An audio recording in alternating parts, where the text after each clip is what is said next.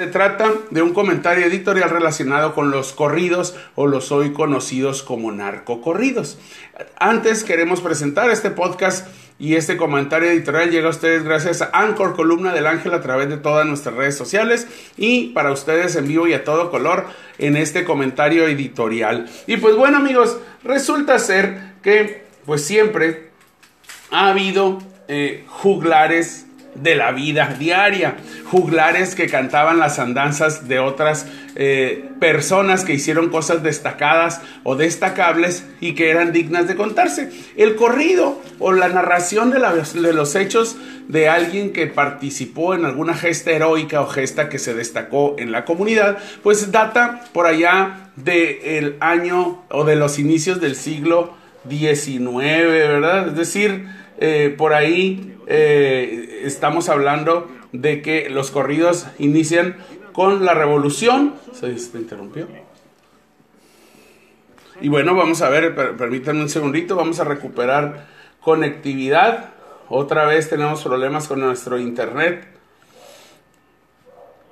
Y bueno, parece que ya estamos regresando a la transmisión. Y pues bueno, les comentaba amigos, tuvimos un pequeño incidente con el internet y estamos retomando nuestra transmisión diaria. Y pues bueno amigos, les comentaba, los, en, épocas de la revolución se cantaban los hechos de aquellos héroes que eh, pues realizaron hechos heroicos y que muchas veces fueron pues reconocidos por la comunidad. Algunos de ellos pues eh, liberaron pueblos, eh, liberaron a las personas de la opresión, del bueno y el malo y pues los corridos databan o datan de hechos muchas veces verídicos.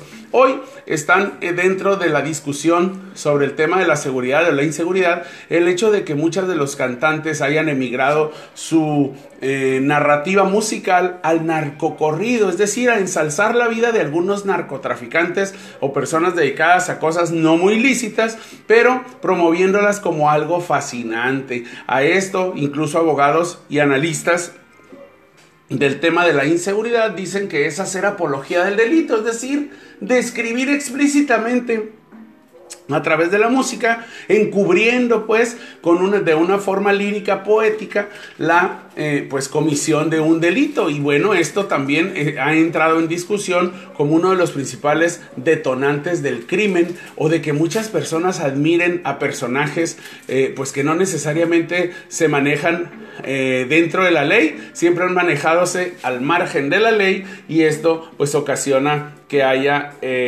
que haya muchas, muchas eh, controversias al respecto. El corrido eh, y el narcocorrido, pues tiene que ver con, las, eh, con las repercusiones que tienen dentro de la sociedad los hechos de estos personajes que se describen.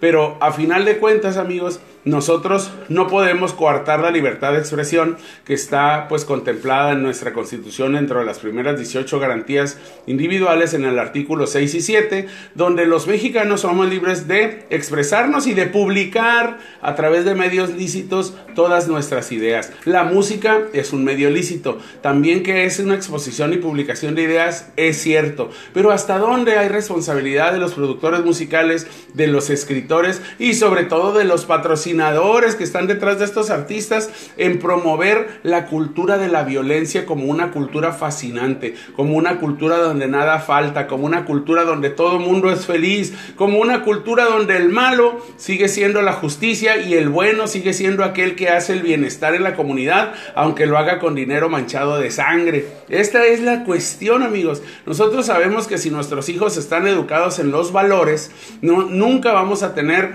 la, amenaza del juego violento de video, de la película violenta, del contenido de la música, porque nuestros hijos saben lo que es bueno y lo que es malo gracias a lo que nosotros en casa les infundimos y lo que a su vez nuestros padres y nuestros abuelos nos heredaron culturalmente. Pues bueno, al final de cuentas, este tipo de eh, música y este tipo de manifestaciones artísticas siempre van a dar de qué hablar porque muchas veces es importante que sepamos que la eh, pues eh, promoción y producción de música siempre ha estado al margen de lo que la expresión nos limita o nos permite. Hoy tenemos también una grave exposición de degradación de valores de la mujer, del hombre, del amor, de la dignidad, de la cosificación de la persona, de la sexualización de muchas niñas, niños y jóvenes a través del contenido importado de, Centroamérica con el famoso reggaetón, la música eh, pues que se originó del reggae,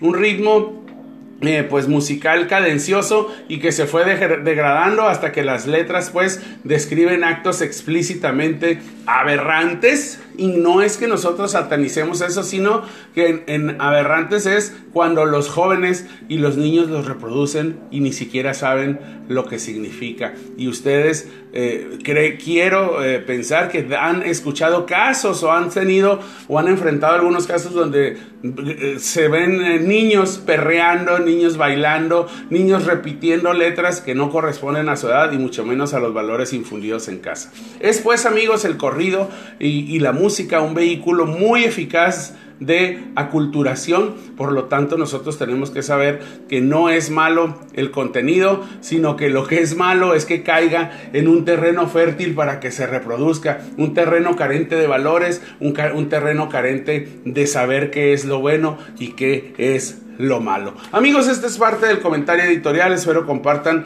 esta idea conmigo en Columna del Ángel y continuamos.